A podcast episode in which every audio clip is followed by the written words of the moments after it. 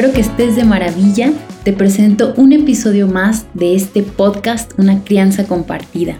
En este micrófono te habla Pia Medelí, dándote la bienvenida para aprender más sobre nuestro comportamiento, nuestro diseño, nuestras experiencias primarias, para poder así amar, comprender, aceptar cada vez más y mejor hasta que constantemente sea de forma incondicional a nuestros hijos. Acompáñame porque en este episodio vamos a aprender sobre nuestro escenario de infancia, nuestros recuerdos y cómo afecta a nuestra labor de papás. Envías a comprenderme el saber por qué de mi sentir o hacer en distintas circunstancias, el cuestionarme sobre mis comportamientos o el de otras personas, observando, leyendo, descubriendo, llegué a la biografía humana. La maternidad me trajo a esto y respondió demasiados cuestionamientos profundos que tenía. Toda esta inquietud, motivación por ser mejor mamá y no herir a mis hijos como yo estaba tan herida. Es que estoy aquí. Creo que en algo de esto que digo te puedes identificar, ya que si me estás escuchando compartimos este objetivo. Ahora que estamos aquí, quiero hablarte de algo que siempre en un inicio de la terapia de la biografía humana explico a mis consultantes, que es acerca del discurso engañado. Primero que nada saber que nuestras madres vienen de escenarios a veces más terribles que lo que hemos vivido nosotros mismos, por lo que ellas han hecho lo que pudieron y estuvo a su alcance y por ello, gracias a esto que ellos, ellas hicieron, hay que estar agradecido. Ellas y ellos, también nuestros padres. Sin embargo, para que nosotros podamos romper con la cadena transgeneracional de violencia, de desamor, necesitamos mirar de frente toda la violencia vivida, comprenderla, para poder decidir romper con ella. Porque si seguimos ignorantes de nuestra propia infancia, Seguiremos perpetuando todo aquello que lastima a nuestros hijos y no registramos. O registramos y nos sentimos incapaces de recurrir a hacer algo distinto, de implementar nuevos recursos, que ante una situación de mucha intensidad emocional seguiremos actuando de formas inmaduras. Cuando llegamos al mundo, nuestra principal referencia es nuestra madre. A través de ella y de lo que nombre o sienta vamos conociendo el mundo. Ella nos presta sus lentes para irlo integrando. Si sus lentes son azules, veremos el mundo azul. Si sus lentes son verdes, lo veremos verde. Por lo que nos transmite su serie de creencias y el mundo desde su mirada. Entonces, sabemos que mamá hizo todo por nosotros, se sacrificó, sufrió, trabajó, se enfermó, ¿Todo esto es verdad? Sí, pero desde el punto de vista de mamá, es verdad para mamá. El gran problema acá es que nosotros éramos niños y necesitábamos una presencia amorosa, disponibilidad afectiva, palabras tiernas, un resguardo emocional, cuerpo, suavidad materna, protección, sentirnos sentidos. Esto no nos sucedió. Las vivencias del niño o niña que hemos sido las conforma el miedo, la distancia afectiva, la obediencia ciega, la soledad o la violencia en cualquiera de sus formas, visible o invisible. Sin embargo, todo esto que nos pasó no lo recordamos fácilmente, tampoco lo podemos evocar. En cambio, sí podemos recordar escenas tal cual han sido nombradas por nuestra madre. Recordamos sus padecimientos, sus enfermedades, sacrificios, penurias, peleas. También recordamos lo que opinaba de nosotros. Tal vez valoraba nuestra inteligencia, nuestra madurez, nuestra docilidad o por el contrario, detestaba nuestra desobediencia, que éramos muy demandantes o no nos estábamos quietos. En cualquier caso, nuestros recuerdos se organizan a partir de las palabras dichas por nuestra madre o la principal figura maternante. Así es como funcionan nuestros recuerdos. lo que es nombrado se organiza en la conciencia y más tarde se puede tener acceso a él, pero lo que no es nombrado no se organiza y va a la sombra, pero está ahí, quedan en el inconsciente. Por eso es que repetimos esta frase como si fuera una verdad. Nuestra infancia fue la época más feliz. Creemos esto porque nadie puso palabras a todo nuestro sufrimiento y en los pocos recuerdos que tenemos minimizamos la violencia vivida, la normalizamos, es algo banal. También muchas veces recordamos una o dos escenas de violencia, a veces no recordamos ninguna, pero nos sorprendemos golpeando a nuestros hijos, por ejemplo. Es nuestra memoria corporal, nuestra reacción de violencia que está grabada en nuestro ser y se repite en automático. Así quedaremos por hecho que los golpes o algún otro tipo de violencia eran moneda corriente en nuestra infancia.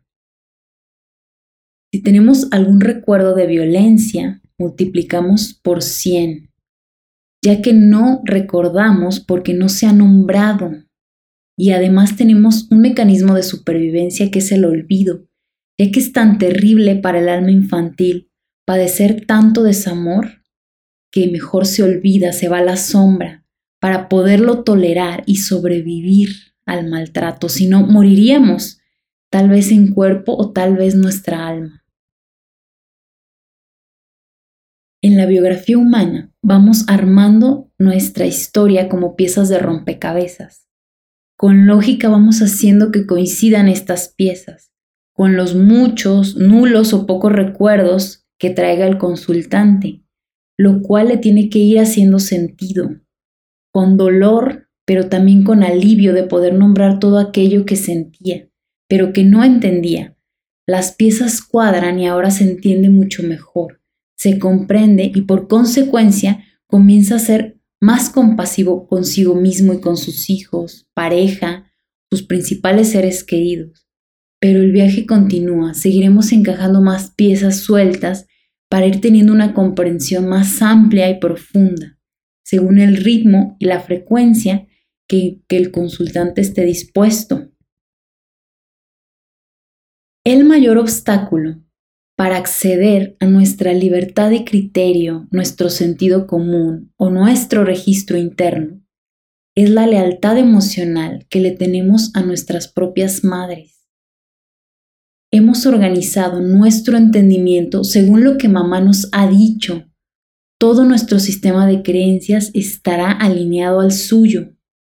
No cuestionamos a la figura de mamá porque parecería ser una traición una traición a todo lo que hizo por nosotros, ya que respondemos a una promesa inconsciente que establecimos desde la infancia, alimentada por el miedo al abandono, que fue una amenaza frecuente, el miedo a que mamá no me ame. Acá, por ejemplo, entra la ley del hielo, ignorar a los hijos, los castigos, amenazas, chantajes, desprecios, devaluación, distancia física, etc todo esto es vivido por un niño como desamor. Si no obedezco, si digo lo que pienso que difiere al pensamiento de mamá, si no actúo como ella quiere, si no me quedo quieto, si tengo un deseo diferente, me quedo sin el amor, la aceptación incondicional de mamá. Por lo que mi lealtad está con ella, si no me quedo desamparado en soledad por lo que precisábamos la protección de mamá, pero tendría esto que haber funcionado sin condiciones. Pero por consecuencia de sus propias infancias, nuestras madres inmaduras y necesitadas han exigido alianzas a través de nuestra inquebrantable lealtad entonces cualquier sentimiento autónomo que pudiera aparecer en nuestro interior, algún deseo, anhelo o interés distintos al confort de mamá, sería inaceptable. Esta lealtad a mamá sigue en la, en la adultez, la seguimos arrastrando, no cuestionamos, no nos preguntamos, nuestra lealtad sigue con ella. Pero el cuestionarnos esta serie de creencias o por qué hacemos lo que hacemos, cuestionar todo, no quiere decir que vamos a dejar de querer a mamá o la vamos a dejar de visitar o le vamos a dejar de procurar lo que necesita. No tiene nada que ver con eso. Es algo que es en términos emocionales, es algo interno, es algo sutil. Y bueno, seguimos. Así se organizan estas ideas que nos mantienen prisioneros, toda esta lealtad emocional a mamá, y nos convierten en defensores de conceptos que podrían ser cuestionables, por lo que no hay nada más sensato que buscar caminos para ubicarnos en la realidad de lo que nos pasó, la realidad de lo que hicimos con eso que nos pasó y lo que somos capaces de comprender hoy con eso que hicimos como consecuencia de aquello que nos pasó. Luego decidiremos pensar o hacer lo que con mayor conciencia queramos para nuestro bien y el de los nuestros. Eso se llama libertad. Para lograr algo tan ambicioso, abordar la realidad sin, sin, interpretaciones, precisamos aclarar la diferencia entre aquello que, que nuestra madre ha nombrado y lo que nosotros hemos experimentado. Ahora podemos comprender nuestra historia desde la mirada del niño o niña que fuimos. Vamos por un ejemplo. Los adultos damos por hecho que los niños no merecemos recibir aquello que reclamamos. Pero los niños pretendemos ser atendidos como nuestro diseño original humano necesita, sin embargo, las mamás y la civilización opinamos que debemos ser niños buenos y quedarnos quietos. Pero resulta que los niños nos movemos, estamos diseñados para movernos. La definición de niño debería de ser humanito en movimiento, ¿cierto? Entonces no concuerda lo que los adultos tienen expectativas de los niños y lo que los niños necesitamos o es por diseño.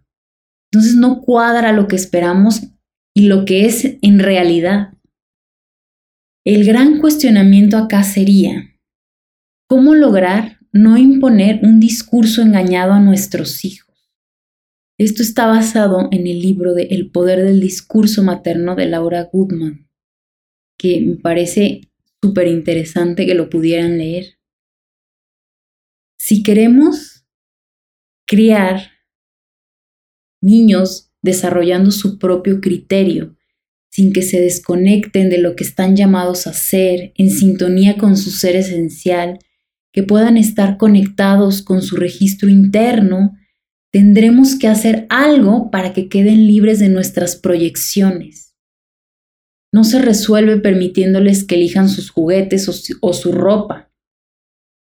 Para que puedan desarrollar todo esto que acabo de mencionar, deben tener el apoyo y la mirada suficientemente limpia de nosotros sus padres. Los padres tendríamos que indagar sobre nuestra historia emocional, cuestionarnos sin miedo sobre nuestros orígenes en términos afectivos. Es una obligación si queremos transmitir a nuestros hijos una vida menos condicionada. Habrá que reconocer nuestra sombra con ayuda estar dispuestos a ingresar en los territorios dolorosos y olvidados de la conciencia, confrontar con hechos de nuestra infancia, sabiendo que ahora, siendo adultos, tenemos recursos suficientes y que nada malo nos puede suceder. Lo peor ya pasó. El mayor temor suele ser el de volver a sufrir, pero desde las sombras sufrimos constantemente de todas formas. Llevar las vivencias personales a la luz no nos garantiza dejar de sentir dolor, pero al menos sabemos de qué se trata ese dolor y podemos darle un sentido. Por ejemplo, si mi madre ha estado más pendiente de sí misma que de mí cuando fui niña o niño, seguramente seguiré esperando recibir cariño verdadero. Pero al revisar mi historia y darme cuenta que fue una madre infantil pendiente de sí misma, egocéntrica y poco capaz de hacerme un lugar en su vida, el dolor será inevitable. Sin embargo, podremos comprenderla a ella, comprendernos a nosotros y tomar una decisión. Podríamos decidir no esperar más de parte de nuestra madre algo que no está en condiciones de ofrecer. Esto ya puede traer alivio y además la energía que destinábamos a obtener amor de mamá ahora podría estar destinada a alguna causa con sentido, como el dar amor a mis hijos. Esto no significa que dejaré de estar agradecido o dejaré de amar a mi mamá. Repito, esto no ocurre, ¿sí? pero sí es un gran cambio de nuestra autocomprensión y nuestros esfuerzos. Si me dedico a mirar mi sombra, si tengo una actitud permanente de apertura e introspección, si busco maestros y guías que me ayuden, si estoy atento a lo que me señalan mis amigos, familiares, compañeros de trabajo, especialmente cuando eso que me dicen no es bonito, entonces estoy en un camino que permite integrar las partes ocultas del sí mismo. Luego, si estoy criando hijos pequeños, lo que más necesitan son padres que se cuestionen a sí mismos de la manera más honesta posible. Porque si observamos mapas completos y miramos los escenarios y dentro de esos escenarios reconocemos nuestros automáticos, nuestros personajes, nuestros guiones escritos, tal vez podamos decidir no funcionar así e intentar otros modos más creativos y ricos. Y solo entonces seremos capaces de mirar a nuestros hijos con mayor apertura y sin tantos prejuicios, es decir, sin prejuzgarlos antes de observarlos y acompañarlos. En lugar de interpretar cada cosa que hacen y que no nos gusta, en lugar de encerrarlos en etiquetas, podremos nombrar cuidadosamente lo que les sucede, dándoles todo el valor de eso que les sucede, y también nombrar con palabras sencillas eso que nos sucede a nosotros papás, dentro de todo nuestro universo complicado emocional. Así el corazón, las vivencias internas, las sensaciones tendrán un lugar para manifestarse. Hay otro ejemplo. En lugar de decirle a nuestro hijo, eres un flojo, un perezoso, ya levántate, le podríamos preguntar, ¿no tienes ganas de ir a la escuela? ¿Es porque te molestan los niños? Así todo cambia. El niño no se pone el traje de flojo, perezoso, que no obedece, sino que tiene un problema que no sabe cómo resolver y tampoco sabe cómo comunicarlo. Pero por suerte tiene un adulto que nombra lo que siente e intenta ayudar a hacer frente a un problema muy difícil para él. La adultez, y yo también Diría que la santidad se alcanza cuando tomamos decisiones a favor del prójimo, cuando dejamos de mirarnos el ombligo, o sea, dejamos de ser egoístas, cuando la vida no pasa por nuestro propio confort emocional, sino por el confort de quienes más queremos, nuestros hijos, pareja, hermanos, amigos. Esto solo es posible si hemos sido capaces de mirar nuestros escenarios, si hemos tenido la valentía de poner en duda discursos oficiales, si tomamos la decisión de salir de nuestra cárcel para despojarnos de todo aquello que no nos deja crecer. Entonces quizás sí podamos preguntar a los niños qué necesitan de nosotros, en lugar de imponerles con autoritarismo que se adapten a nuestras necesidades y obligarlos a cargar con las pesadas mochilas del deseo de otro. Y bueno, espero que me estés comprendiendo, que me, me haya dado a entender. De todos modos, si queda alguna duda, puedes escribirme. ¿Tienes alguna pregunta, alguna inquietud? Te dejo mi correo electrónico piamedeli.gmail.com Sígueme en mis redes sociales, Instagram, Facebook y ya tengo TikTok, pia.medeli para que me sigas y veas todas las cosas que estoy creando, que estoy tratando de comunicar y para que me ayudes también a compartir y todo esto te hace sentido, te resuena, para que podamos eh, esparcir esta semilla del amor. Muy bien, me despido Espero que sigas teniendo un buen día, una buena mañana, una buena noche y te mando muchísimas bendiciones. Muchas gracias.